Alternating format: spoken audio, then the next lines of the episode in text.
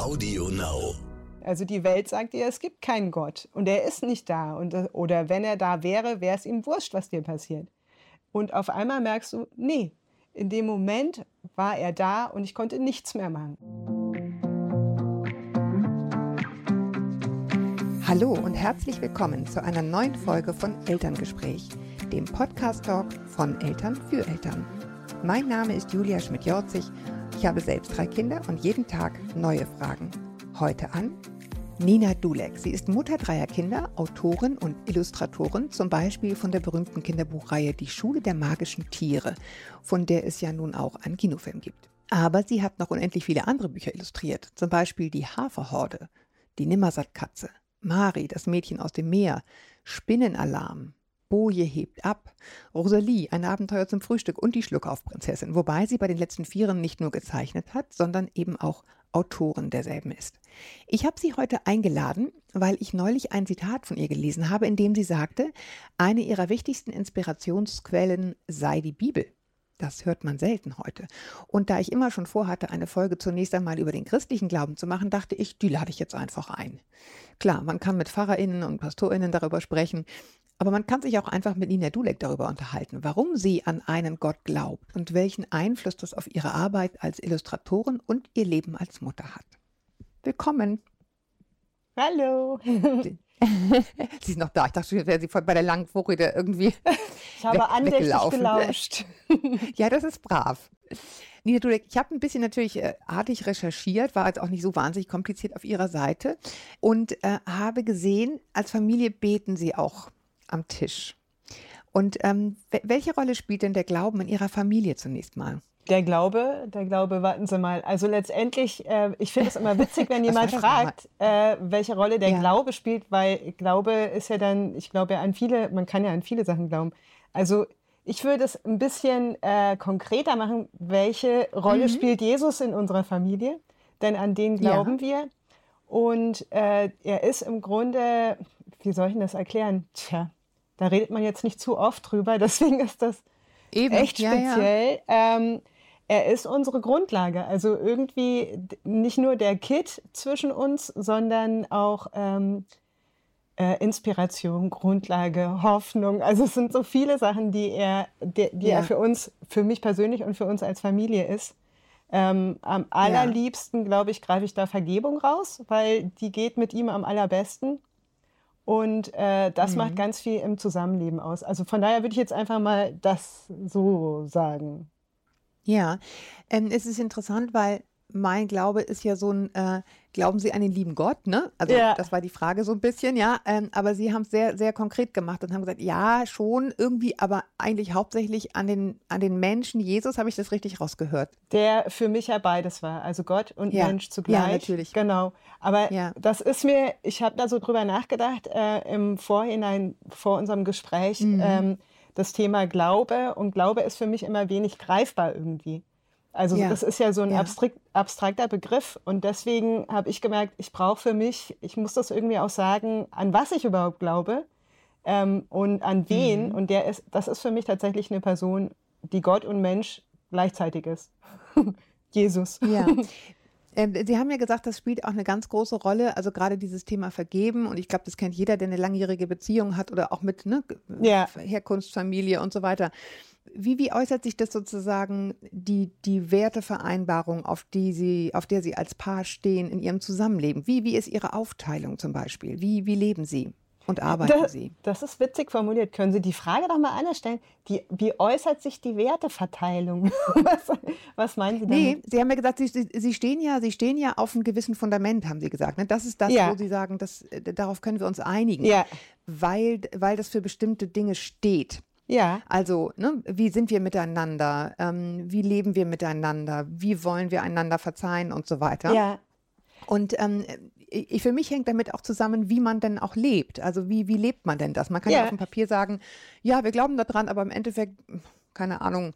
Ja, ja, genau. Äh, Hat bin ich trotzdem sauer, wenn du dieses oder jenes. Ja, so, ne? Es schlägt sich nicht so nieder. Ja, und, genau. Ähm, das wollte ja. Wie, wie schlägt es sich bei Ihnen nieder? Woran? Also ich woran? finde ziemlich cool, dass mein Mann auch Christ ist. Das bedeutet, er hat auch mhm. eine persönliche Beziehung zu Jesus und redet mit ihm jeden Tag. Das mache ich auch. Das bedeutet, wenn ich, mhm. wenn wir jetzt einen Konflikt haben oder so, also es kommt ab und zu mal vor, dass wir einen Konflikt haben, ja. komisch aber wahr, mhm. Ähm, dann äh, bin ich sicher und vertraue darauf, dass er, ähm, also dass mein Mann auch mit Jesus darüber redet und dass Jesus mit ihm darüber mhm. redet. Das, es kommt ja im Konflikt immer zu so einer Situation, wo jeder meint, er hat recht. So, ne? Und dann komm, hast du ja, diese Fronten. Ja. Und wenn ich in meiner Burg sozusagen hinter der Front alleine sitze, ähm, dann mhm. steigere ich mich in, in mich selber rein, in mein Recht in, oder vermeintliches Recht und so weiter. Und da kommt niemand, mhm. der das Recht hat, mir da reinzusprechen und zu sagen, warte mal, Nina, ja. also mir geht es eben im Grunde so. Jesus ist ganz oft mhm. da, also er ist ganz oft da, er ist die ganze Zeit da. Er tippt, es ist wie, als ob er mir auf die Schulter tippt und sagt, äh, ja, das ist jetzt gerade ein Ego-Trip. Ich habe dir aber die mhm. Möglichkeit gegeben, da gibt es so eine Ausfahrt. So, ne? Und die heißt Vergebung. Mhm. und mhm. äh, es gibt auch noch so eine andere Ausfahrt, nämlich die, dass ich dich angenommen habe, so wie du bist. Das heißt, du musst keine Angst haben, Schuld einzugestehen. Und das ist für mhm. mich in solchen Konfliktsituationen äh, so eine Erleichterung. Also es dauert natürlich immer eine Weile, bis ich da hinkomme und bis dieses Tippen auf, auf der Schulter, bis ich es überhaupt spüre oder spüren will. Ich kann es auch wegdrücken sozusagen.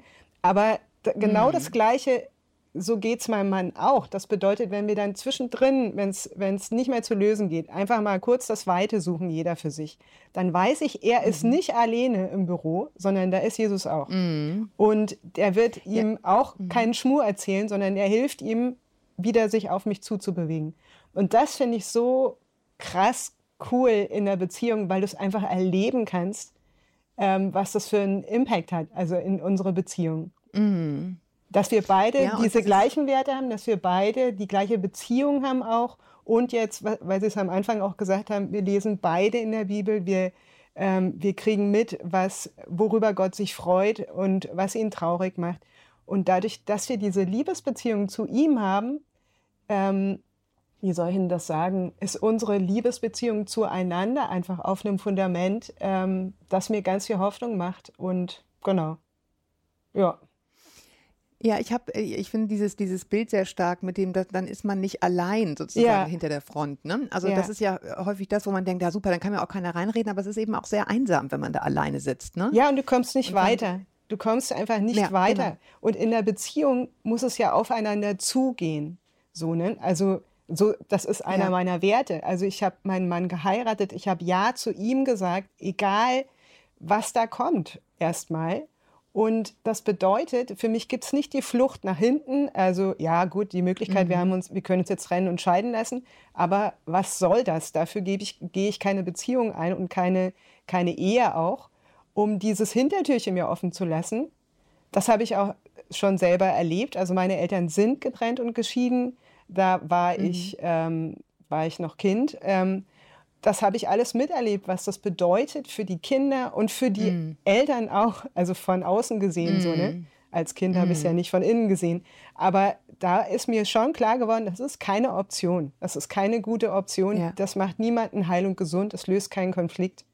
Ähm, sondern es schafft eigentlich. Ja, wobei ich da sagen würde, also teile ich, wobei es ein bisschen darauf ankommt, in welcher Lebenssituation genau. die Menschen sich befinden. Ne? Also wenn, wenn, wenn wir in Anführungsstrichen nur davon reden, dass man einfach immer wieder auf Schwierigkeiten stößt und immer die gleichen Muster oder ob eigentlich jemand wirklich, weiß ich nicht, Gewalt anwendet. Ja, ja, genau. Dann ist man das schon muss in, einer ich, anderen, in einer anderen Position. Das muss ich auch dazu sagen. Das ist jetzt nicht so ein Ding, so, äh, das dürft ihr auf gar keinen Fall machen oder so, sondern das ist ja, meine ja. Erfahrung und bei mir ist es auch so, äh, meine Eltern haben sich scheiden lassen, weil mein Vater Alkoholiker war. Und er ist ähm, mhm. gewalttätig geworden. Und da würde ich im Nachhinein mhm. nicht sagen, ey Mama, warum bist du nicht dabei geblieben? So, ne? Die hatten auch eine ja. ganz andere Grundlage für ihre Ehe. Und äh, dazu kam dieses, dieses Ding mit dem Alkoholismus, so, ne? wo ich auch gesagt hätte, ja. sucht das Weite, so schnell es geht.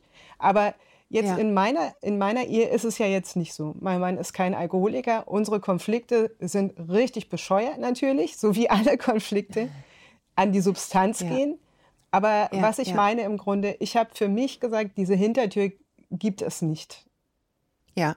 Und ja. das kann ich allerdings auch nur sagen, weil ich sage, Ehe ist für mich ein Wert, ich möchte in Richtung meines Mannes. Und selbst das ist, ja, das ist ein Wert für mich, aber ich würde es nie ohne Jesus schaffen. Weil mein Ego mhm. ist richtig ordentlich. Und wenn ich hinter der Front sitze, also wenn wir jetzt bei dieser Frontgeschichte mal bleiben oder in dieser Burg, also mhm. ich sehe es auch oft wie so eine Festung halt, in der wir dann mhm. sitzen, so wie bei Schneeburgen. Da drüben ist die mhm. Burg von meinem Mann, hier ist meine und wir schmeißen halt die Bälle hin und her. So, ne? also, und wenn ich da mhm. alleine sitze, also alleine würden wir Ehe, glaube ich, nicht so schaffen, wie wir es schaffen. Und ja. auch wir schaffen es jetzt auch nicht mit wehenden Fahnen und juhu, wir sind die Cracks ja. oder so. Ich, ich, muss, ich muss, ich muss da, ich habe die ganze Zeit lächle ich hier so, weil ich vor meinem inneren Auge äh, sehe, ich weiß nicht, ob Sie das noch kennen, ich habe das als Kind über alles geliebt, Don Camillo und Pepone. Yes. Ja, den kenne ich auch. Kennen Sie das? Genau. Ja, ja. Ja, genau. Und es ist so wahnsinnig süß, weil dieser Don Camillo, dieser Pastor ja äh, wirklich extrem fehlbar ist. Ja. Und immer, wenn er sozusagen denkt, er kann jetzt schnell am Jesus vorbeihuschen ja. sich irgendwie da in seine, in seine kleine Kammer verziehen, dann sagt er, Don Camillo. Ja, ja, genau. Ich liebe den, ja, ja. Ja, ja, genau. Es ist so süß und, und dann äh, kommen die ins Gespräch und dann ist natürlich klar, er muss da hingehen. Er muss sich bei diesem bekloppten yeah. Bürgermeister entschuldigen, mit dem er sich schon wieder geschlagen hat. Also es ist, es ist wirklich wahnsinnig süß und irgendwie hatte ich dieses Bild, ne? Ja, ich finde es super. Äh, es, ist, es, ist, es ist, die, es ist so eine Instanz, die da ist, ähm, die aber total weiß, ich bin auch nicht oder du bist nicht perfekt und ich habe dich trotzdem lieb, aber du musst jetzt schon nochmal zurückgehen und sagen, es tut mir leid. Ja? Das ist dir schon klar. Du kannst dich jetzt nicht hier einfach einschließen und genau. Das ähm, ist ja das Schöne, das dass mich diese Instanz ja. kennt und dass sie mich so annimmt, wie ja. ich bin, dass ich das auch schon erlebt habe, auch schon in persönlichen Krisen und Katastrophen. Ähm, und das macht nochmal was aus. Also es ist nicht also so dieser Don Camillo und Pepone, was da nicht so rauskommt, ist, der Jesus, der, der äh, zu Don Camillo spricht, der hängt ja immer an diesem Kreuz. Mhm. So, ne? Ja. Und ja. Ähm, das finde ich eine ne gute Art, das darzustellen für Leute, die jetzt nicht so die Peilung haben und so. Aber letztendlich ist es ja eine Beziehung, die noch viel, Danke. viel tiefer geht. Also es ist nicht so dieser von ja. oben herab sozusagen, so kommt mir der mhm. eigentlich auch nicht so vor bei dem in dem Film. Aber ja, das ich muss ich noch mal so ein kleines, oder ist mir so ein Bedürfnis, das noch mal so ein kleines bisschen rauszukitzeln, weil ähm, äh, dieses von oben herab, das hat auch meine Mama gemacht sozusagen. Ne? Ich klein Kind, sie Großfrau und dann kommt das so von oben runter zu mir. Ne? Also ja. das, Nina, mhm. da gehst du noch mal hin, da sagst du jetzt Entschuldigung und so. Aber bei, ja. bei Jesus ist es noch mal eins tiefer, weil er in mein Herz schauen kann und mich einfach kennt. Und wenn so ja. jemand zu dir spricht, dann hat es eine ganz andere Wirkung. Dann ist es nicht, ich mache ja. das jetzt, dann ist weil es er das an die Hand nehmen als ja, mit dem Zeigefinger, und, ne? So. Ja, mhm. und du spürst auch, du bist mit deiner ganzen Verletzung und mit allem, was du da hast, gehst du an seiner Hand, so ne? Also das finde ich noch ja. mal viel tiefer. Ich habe, ähm, Sie haben das ja jetzt gerade selber angesprochen, dass auch viel einfach gewesen ist ne, in, ja. in, in Kinderzeiten. Und auch da ähm, ist ja, das wissen wir alle, wenn wir Eltern werden, wie, wie doll man nochmal in Berührung kommt mit diesen Erlebnissen aus der eigenen Kindheit oh, und ja. wie, wie, präsent es auf einmal alles wieder wird. Und in welcher Weise hat da eben auch diese Vergebung in diese Richtung äh, Ihnen, Ihnen dieses Familienleben von heute gewissermaßen ermöglicht? Ähm, Was Sie ist, selber führen heute. Ja, das halt auch. Also einmal ist es äh, auch Vergebung und Loslassen, auch dieses äh, Respektieren, mhm. dass meine Eltern eigene Menschen waren mit ihrer eigenen Geschichte und mhm. äh, aus vielen Sachen einfach auch nicht rauskamen, weil sie diese Möglichkeit auch nicht hatten von Vergebung, von, von Heilwerden, auch durch die Wunden, die sie von ihren Eltern wiederum geschlagen bekommen haben. Also es, ähm, mhm. es ist so ein Versöhntsein von meiner Seite aus, weil ich einfach sehe, das sind einfach verzweifelte Menschen gewesen. Die haben sich genauso gesehnt nach einer heilen Beziehung wie ich und nach einer Ehe mhm. und nach einer Familie. Aber aus ganz vielen Gründen haben sie es nicht fertiggebracht.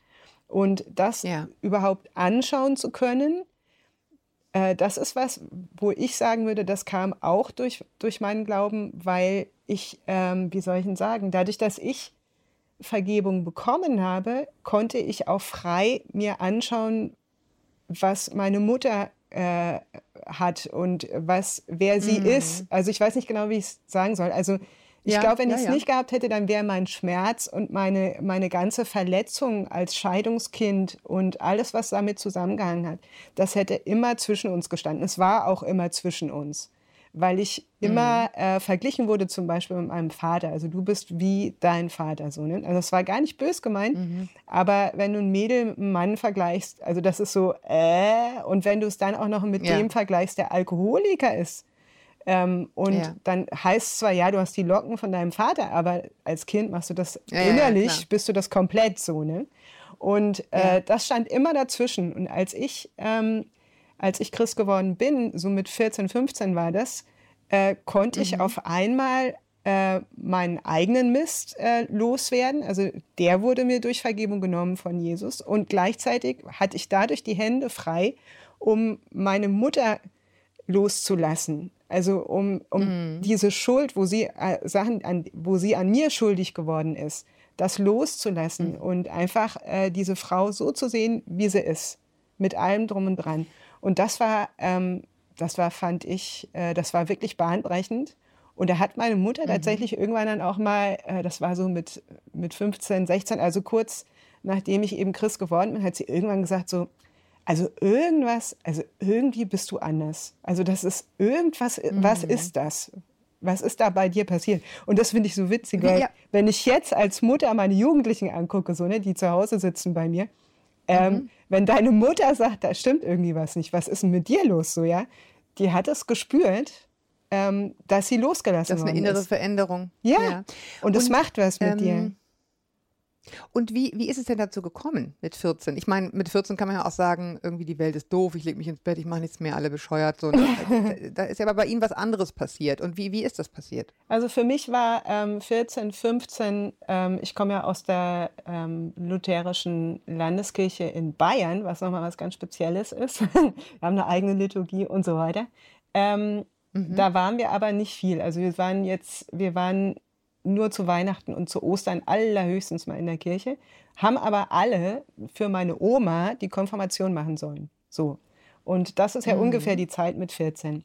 Das ist so das, ja. der äußerliche ja. Rahmen bei mir gewesen. Also ich musste zum Konfi-Unterricht. Und mhm. äh, auf der anderen Seite ähm, war innerlich, also einmal diese Scheidung von meinen Eltern, die hing mir sehr lange nach. Also ich bin in Nordrhein-Westfalen geboren, dann ist meine Mutter, die eben aus Bayern kam, mit uns nach der Scheidung zurück, also nach der Trennung, zurück mhm. nach Bayern aufs Land. Das bedeutet, ich war ähm, von der sprachlichen Entwicklung her war ich Hochdeutsch, also oder so Hochdeutsch wie Nordrhein-Westfalen halt mhm. ist, mhm. und äh, bin super aufgefallen in Bayern und immer als Saupreis bezeichnet worden. Also ich kam mhm. einfach nicht rein ähm, in, die, in, in diese Kinderkreise da und war immer Außenseiter. Und dann starb auch noch der wichtigste Mensch in meinem Leben, neben meinem Vater im Grunde, also mein Opa. Und das mhm. war so mit zwölf. Also es ging immer weiter bergab mit den Bezugspersonen, mhm. die für mich ähm, wichtig waren, die mich irgendwie über Wasser gehalten haben in dieser Situation, in die ich halt hineingeboren war. Und äh, für mich war das ein Tiefpunkt. Also mit 14, 15 stellst du dir so die Sinnfrage, warum bin ich überhaupt auf der Welt? Also was ist der Sinn? Mhm. Und da war ich mhm. ähm, an meinem absoluten Tiefpunkt und das ist zwar manchmal belächelt man das so nach dem Motto, ja, als in der Phase stellt man sich diese Sinnfrage und manche würden sich am liebsten umbringen und so weiter und so weiter. Aber ich nehme das total ernst, weil es ist eine ernste Phase. Du weißt nicht, wer du bist und oh, orientierst ja. dich und dann schwimmt alles weg, was dein, was dein Anker ist und, äh, mhm. oder sein könnte. Ähm, und da war ich an einem Tiefpunkt und da kam dieser Konfi-Unterricht und der war so, wie man sich halt vorstellt, wenn man so ein bisschen in der Landeskirche äh, zu Hause ist, ähm, halt dröge, hatte nichts mit meinem Leben zu tun. Und ich saß da mhm. und dachte so, das gibt's doch nicht. Ich mache das jetzt nur für meine Oma hier und für die Geschenke, mhm. für die Geschenke. Ähm, mhm. das hat, äh, aber wir wurden alle, alle Konfis wurden irgendwann äh, von jungen Leuten aus der Gemeinde eingeladen, in den Jugendkreis zu kommen. Und da bin ich hingegangen, einfach nur, weil da coole Kerle waren und ich gedacht habe, so, ai, ai, ai. Mhm. ähm, da mhm. schauen wir mal. Und äh, was ich aber nebenher mitgekriegt habe, war, äh, Jesus gibt's echt, er liebt dich, er kann dir deine Schuld vergeben und er macht dich frei für diese Beziehung, für Beziehungen mit anderen Menschen. Also du kannst daraufhin auch anderen vergeben. Und das war das, der, der Rest, den ich jetzt gerade gesagt habe, der war mir da noch nicht so ganz klar. Es war einfach dieses, es gibt Gott. Aber sogar, sogar hat, die schlechte Vermittlung hat, es, hat die Botschaft nicht versauen können, sozusagen. Nee, also der Pfarrer hat es nicht versauen können, weil diese jungen Erwachsenen, die da drin waren, die haben das gelebt. Also die waren so nah, die haben so, die haben mich respektiert und angenommen, so wie ich bin und haben mich einfach buchstäblich umarmt und da reingenommen und haben mir gesagt, pass auf, wir sind auch nur Menschen, aber es gibt jemanden, der das in uns bewirkt, das, das was du da spürst. Und dann habe ich gesagt, äh, okay, also das habe ich jetzt nicht vor denen gesagt, sondern ich bin nach Hause in mein Zimmer und also es hat auch ein paar Wochen, Monate gedauert, bis es mir gedämmert ist, so ne, muss man auch dazu sagen, dass ich gesagt habe, so pass auf, Jesus. Also wenn es dich wirklich gibt, äh, dann möchte ich, dann möchte ich, dass du kommst und mir vergibst. Also dass du meinen Mist nimmst und mich frei machst und ich dich erlebe. Und das war in mhm. dem Moment ähm, ganz krass, weil es auf einmal anfing, mir kam alles hoch, also aller, jetzt muss ich fast heulen, aller Frust und alles Elend im mhm. Grunde. Aber ja. es kam einfach alles hoch und das zu erleben, dass er nicht mm. einen Schritt zurück macht und sagt, oh oh, das haben wir nicht vorher gesehen. Das ist ja, ja, so, zu ne? dunkel, genau. Sondern ja, er ja. hat, er war auf einmal, er war einfach spürbar da er ist nicht äh, einen Schritt zurück, er ist nicht abgehauen, sondern er hat es ausgehalten und hat es genommen ja. und es war weg. Und ich habe mich noch Wobei, nie so leicht gefühlt wie, wie da in diesem Moment. Also es war unfassbar. Ja. Es war einfach kann, unfassbar. Ich, bin, ich, ich hänge an einem einzigen Wort und ja. das ist Schuld. Schuld. Ja, weil ich mich frage, mit, mit, mit 14, äh, ne, also, und, Kann man noch nicht schuldig sein. Ja, wo, wo, wo war denn da bitte Ihre Schuld? Das ist das, mhm. was ich mich frage. Nee, im Grunde, ähm, Schuld ist ein, ist, ein, ist ein Begriff, das weiß ich, dass das heutzutage keiner mehr wirklich so hören will. Aber ich habe ähm, hab die Erfahrung gemacht, dass die meisten Leute schon spüren, wenn sie Mist bauen. Sagen wir es so. Ne? Also wenn sie Mist bauen in mhm. Beziehungen, mhm. ist ja hauptsächlich in Beziehungen. Und ähm, das spüren schon die meisten Leute haben heutzutage aber oft das Gefühl, sie können es nicht mehr Schuld und Sünde nennen, weil das irgendwie Begriffe sind, uh, wer, also wer weiß, und das ist ja eine Festlegung, bla bla bla. Aber das, die, die Sache an sich, die war mir als Jugendlicher schon auch klar, dass ich in meinem kleinen Radius, den ich da so hatte, einiges hatte, was nicht in Ordnung war. Also der Hass auf meine Mutter, der, der Hass auf meinen Vater, dass er gegangen war, dann auch diese ganzen ähm, Querelen mit meinem kleinen Brüderchen und so weiter. Also es gab genügend Sachen, wo ich wusste, Nina, da hast du jemanden auflaufen lassen oder ähm, hast dafür gesorgt, dass du im Vorteil bist und der andere ist sozusagen hintenübergefallen. Das waren Sachen, die haben auf mir gelastet. Und mhm. das habe ich mitgenommen. Und es war wie eine Sammlung im Grunde. Ne? Also du sammelst, jetzt mit 14 hast du vielleicht noch nicht so viel gesammelt, wie wenn es, dich mit 40 erwischt. Aber es war einfach ähm, ein Haufen Zeug, was, wo ich nicht mit zurechtkam, wo ich an anderen Menschen einfach Mist gebaut hatte, schuldig geworden war. Im. Kleinen, mhm. kein Mord oder so, ne? mhm. ne? auch keine Drogenabhängigkeit und so. Dass ich mhm. glaube, jeder, wenn du so in dein Herz reinhörst, weiß, ähm, ich, also ich bin fast sicher, jeder weiß, was ich meine, weil das. Ähm total, total. Dennoch glaube ich, also deswegen mhm. reite ich so ein bisschen drauf rum, ist das ja. genau der Punkt, bei dem viele sagen, und das kann ich eben nicht mitgehen, wenn sie, wenn sie über Glauben nachdenken. Das, äh, Diese Schuldfrage, ne? Mhm. Weil letztendlich alles das, was sie jetzt, also sozusagen, was sie jetzt so beschrieben haben, mhm ähm, würde ich jetzt aus heutiger Sicht, ähm, also als jemand, der einfach keine Ahnung hat davon, wie ihr Leben war, ne? also um ja, Gottes Willen, ja. ich mich überhaupt nicht ausschwingen, nee, aber so, das ist sozusagen, was, was, was, mir kommt, ähm, was, was mir kommt, ist, ähm, äh, das waren halt die Antworten eines Kindes, das sehr verletzt worden war. Ich würde das nach wie vor nicht Schuld nennen. Ja, das ist auch ein, das können sie auch gerne so machen, aber ähm, so schlechtes Gewissen, schlechtes Gewissen ja, genau, und so weiter, dass ähm, in meinem äh, warten Sie mal, jetzt kommt mir nämlich gerade was. Äh, weil Sie gerade gesagt haben, äh, so 14-jähriges Kind und so weiter, das würden Sie alles nicht Schuld nennen. Ähm, ich muss ehrlich sagen, ich, äh, ich weiß, dass Sie das nicht wollen, aber ich glaube, als 14-Jährige hätte ich mich nicht ernst genommen gefühlt mit dem, was ich aber gespürt habe an Schuld. Wissen Sie, was mhm. ich meine? Mm. Ja, ähm, deswegen, ja, also da könnte man noch ein bisschen drüber nachdenken, aber das kommt mir gerade, während ich Ihnen zugehört habe, weil Mhm. Ich habe das so empfunden und es war für mich richtig dolle. Und es war nicht nur mhm. ein, ach, du bist ein Kind, das gilt alles nicht, sondern ähm, das war für mhm, mich mhm. ernst. Also es war für mich ernst und es war für mich wirklich eine Belastung. Und die mhm. war weg, als ich sie einfach abgegeben habe. Also das ja. und das ja. Äh, genau. Ich glaube, da muss man aufpassen, weil einerseits wollen wir als Erwachsene solche Begriffe gerade nicht benutzen. Ähm, wenn wir aber dann über einen Jugendlichen reden oder so oder mit einem Jugendlichen, muss man da tatsächlich vorsichtig sein, weil in dem Moment, wo du das so absprichst, dass es auch Schuld ist, ist, wie, ich mhm. weiß gar nicht, wie ich es beschreiben soll. Oder zumindest Verantwortung, ja, ja, ja genau. genau. Und das, ähm, äh, ja. von daher doch, das war bei mir schon ernst. In meinem kleinen mhm. 14-jährigen Radius halt. Mhm. Ähm, Sie haben das ähm, vorhin schon selbst, also nicht wortwörtlich angesprochen, aber ich habe es in dem Film auf ihrem, auf ihrem, ähm, ähm, auf ihrer Seite gesehen. Deswegen traue ich mich jetzt anzusprechen. Sie haben auch ein Kind verloren. Ähm, ähm, und das sind ja die Dinge, die uns widerfahren, auf die wir sozusagen keinen Einfluss haben, die ja. einfach geschehen und die unendliche Traurigkeit und Schock äh, auslösen. Ja. Wie, wie, wie geht das dann im Glauben? Das sagen ja viele. Ne? Warum lässt Gott das zu? Welche Antwort haben Sie da für sich gefunden?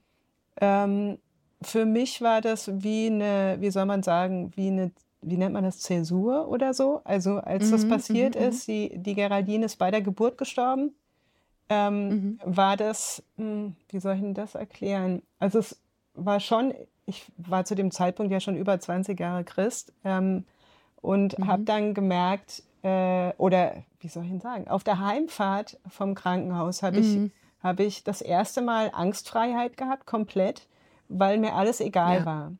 Und ja, ich habe. Das kann ähm, ich sehr nachvollziehen, ja. Weil sonst bin ich, ich auf der Autobahn. Schlimmer ich, kann es nicht kommen. Auf der Autobahn bin ich nicht die entspannteste und das war das erste Mal, ich habe das noch gemerkt, ich, wir biegen auf die Autobahn ein und ich habe überhaupt keine Angst. Also es war so, es war alles egal und ich habe so zu Gott gesagt, ähm, also ich kann mich jetzt nicht mehr festhalten. So, also ich, ja. also wenn, also wenn es dich wirklich gibt, ja. dann hältst du mich jetzt. An, was anderes gibt es nicht mehr. Also, und das ja. andere, also das habe ich dann tatsächlich auch erlebt, so, aber das weißt du ja in dem Moment nicht. Ne? Also du natürlich vertraust mhm. du, dass diese 20 Jahre keine Selbstbespiegelung waren und dir irgendwas ausgedacht hast. Aber in diesem Moment war das wie so ein Test. So, ne? Also dieses, ja. jetzt geht nichts mehr. Also ich kann mir nichts mehr vorstellen, ich kann mir nichts mehr einbilden. Ähm, Entweder ja. du bist jetzt wirklich da und hältst mich oder genau, weg bin ja. ich so. Ne? Ja. Und ähm, er, also er, ich habe mich auf eine Art und Weise gehalten gefühlt von ihm, die, ähm, wie soll ich denn sagen, ähm, mich, äh, ich habe ihn auf eine Art und Weise in dieser Situation erlebt, die mich davon abgehalten hat zu fragen, warum ich? Warum lässt du dieses Leid zu? Weil ich gespürt habe, er hat so viel Leid selbst auch ertragen, er hat auch ein Kind verloren, sozusagen, also am mm. Kreuz. Mm. Ähm, er hat äh, das alles, er ist in der kompletten Situation bei mir nie weg gewesen. Er war immer dabei. Er hat uns allesamt gehalten und es hat sich für mich tatsächlich nicht die Frage gestellt, wieso lässt du das zu, sondern es war so ein, ich renne zu meinem Vater, setze mich auf den Schoß und heule. Ich heule einfach. Mhm. Und er weint mit. Ja. Und dann war es äh, eine alte Dame bei uns im, im Ort, die das mitbekommen hat und dann so auf dem Weg zu meiner Arbeit, ich muss ja immer durchs ganze Dorf latschen, ähm, spricht die mich so an und drückt mir ihr Beileid aus und sagt so in einem Satz, also so ein Nebensatz, ja, äh, mit äh, dem Leben schenken wir unseren Kindern auch den Tod. Und äh, das war also so ein Satz, da könnt, je nachdem, wann er dich trifft, mhm. kannst du den Leuten an die Gurgel gehen, weil das brauchst du jetzt gar nicht hören. Aber in diesem Moment war es wie so ein, das stimmt, dass der Tod, mhm. diese, diese Katastrophe, das ist nicht im Sinne des Erfinders so, ne? Also so hat er sich das nicht ausgedacht. Aber es gehört seit dem, seit dem Paradies und Adam und Eva, die da rausgeflogen sind, er gehört zu unserem Leben dazu. Und wir haben ihn so rausgeschmissen, dass wir sofort, wenn irgendwas Unangenehmes passiert oder jemand stirbt, direkt bei Jesus sind oder bei Gott sind und auf einmal mit ihm sprechen und ihn dafür verantwortlich machen. Und ich habe einfach gemerkt, mhm. ich kann es nicht, weil meine Beziehung zu Gott ist, ist nicht so, dass er sofort, also dass, dass ich ihn anklage, sondern ich, wie soll ich denn das erklären? Also es ist ganz schwierig, das in Worte mhm. zu fassen, finde ich. Also es ja. war eine Katastrophe und ich habe gemerkt, das gehört zum Leben dazu, so schrecklich es ist ja. und so monströs. Aber in dieser Katastrophe war ich tatsächlich nicht alleine und es war danach dieses oh, so, auch so eine Erleichterung, ne? weil du hast natürlich diesen Testflug, ja. diesen schrecklichen und es könnte so oder so ausgehen. Also die Welt sagt dir, es gibt keinen Gott und er ist nicht da. Und, oder wenn er da wäre, wäre es ihm wurscht, was dir passiert. Ähm, oder du müsstest irgendwas schuften, damit er dich lieb hat. So, ne? Und auf einmal merkst du, nee, in dem Moment war er da und ich konnte nichts mehr machen. Ich konnte nicht so tun, als ob ich jetzt voll die Glaubensheldin bin oder was auch immer, sondern ich habe einfach mhm. nur noch gelitten und geheult und genau, mach's immer ja. noch. Also aber ich bin ja, in dem nicht ja. alleine. Und das war krass. Also ich misst, dass wir Menschen solche Sachen erleben müssen, um, also müssen in Anführungszeichen, um, mm, um uns mm. dessen bewusst zu werden. Ich finde es ganz bescheuert, ja.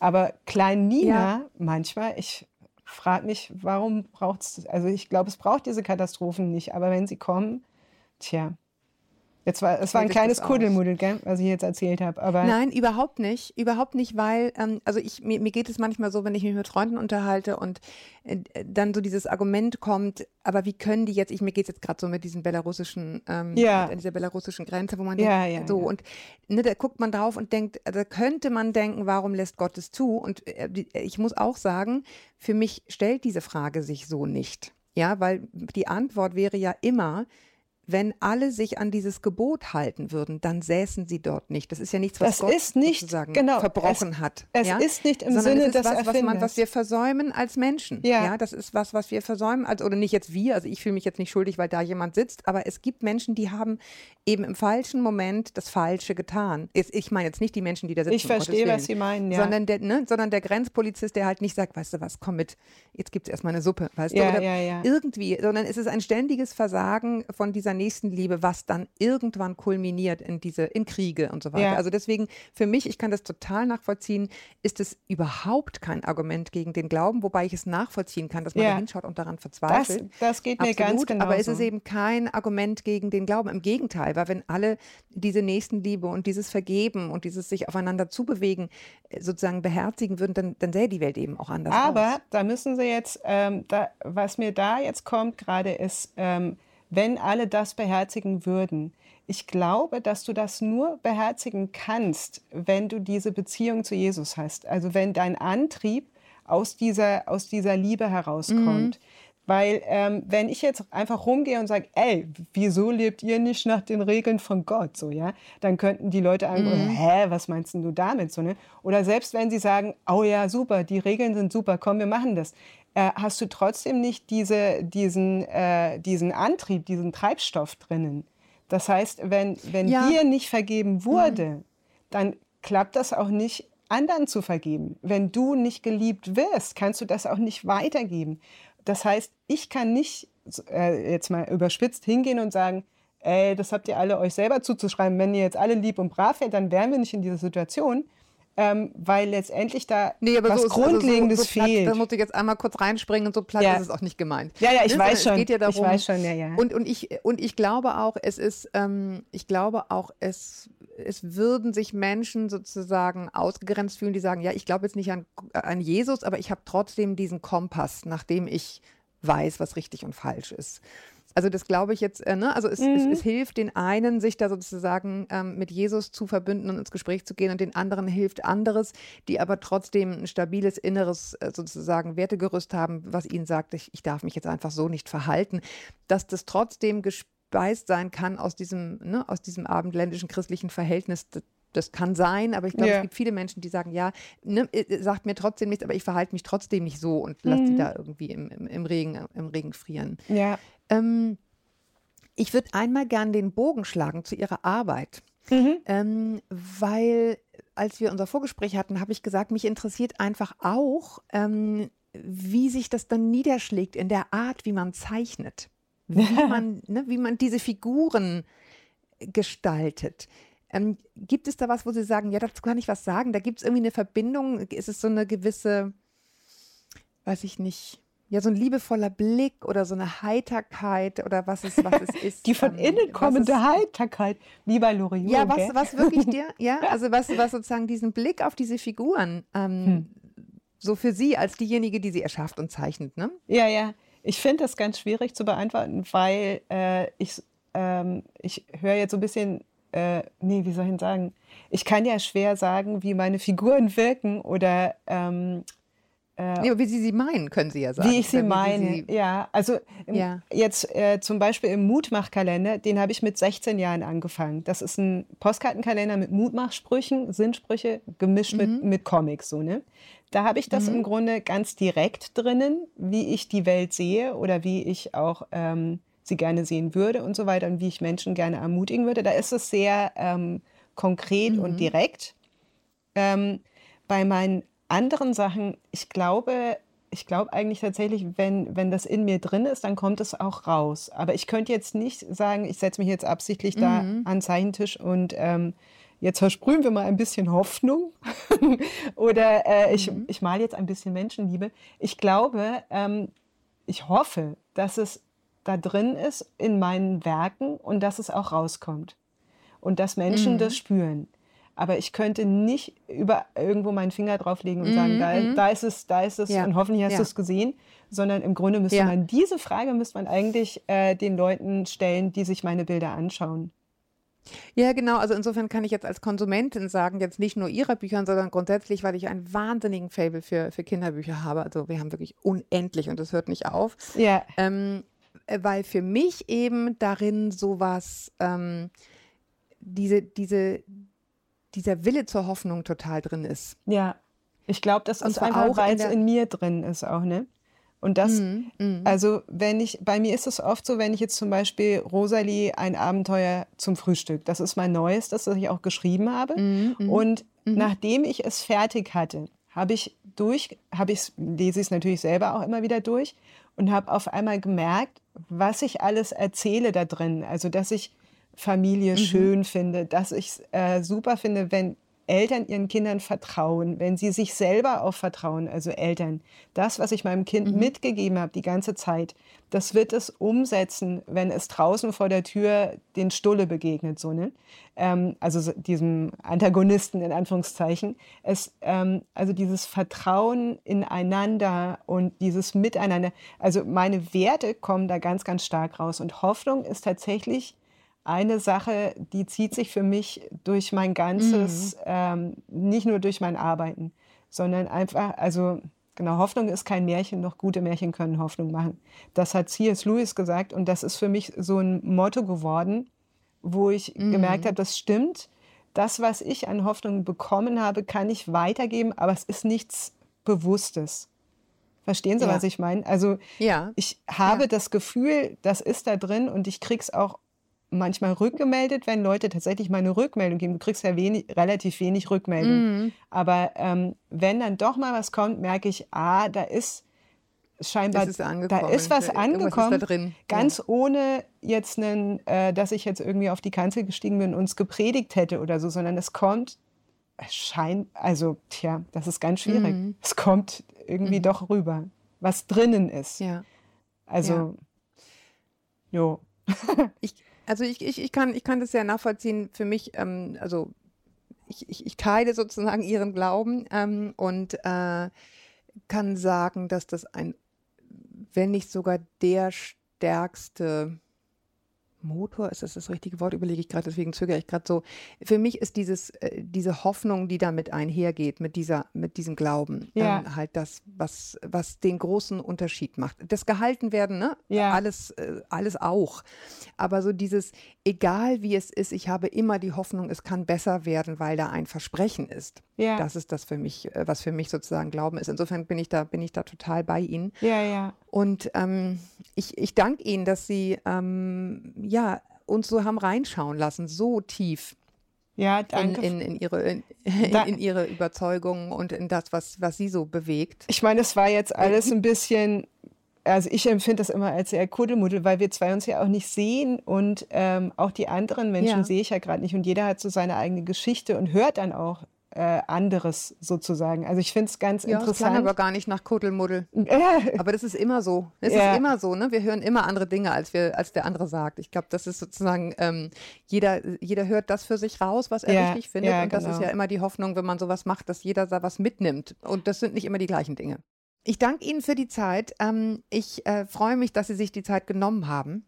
Und äh, ich danke euch auch da draußen, dass ihr euch die Zeit genommen habt, uns, uns zuzuhören und ein bisschen mit auf diese, auf diese Reise zu gehen. Ähm, ja, auf die, auf die Reise des Glaubens. Ähm, wenn ihr Fragen habt ähm, rund um die Erziehung eurer Kinder, aber auch zu anderen Lebensbereichen, ihr wisst das, ähm, Partnerschaft, zum Glauben vielleicht auch, äh, oder vielleicht habt ihr ähm, eine Krise und fragt euch, was ist eigentlich wichtig und wie kann ich meine Mitte finden, dann schreibt uns an podcast.eltern.de, ihr wisst das.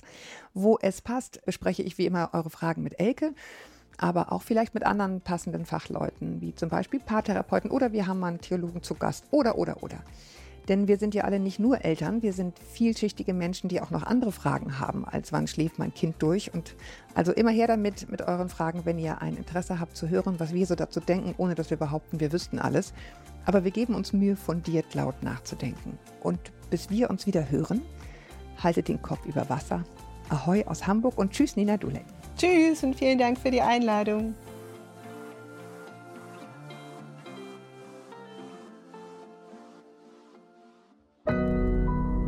Audio Now.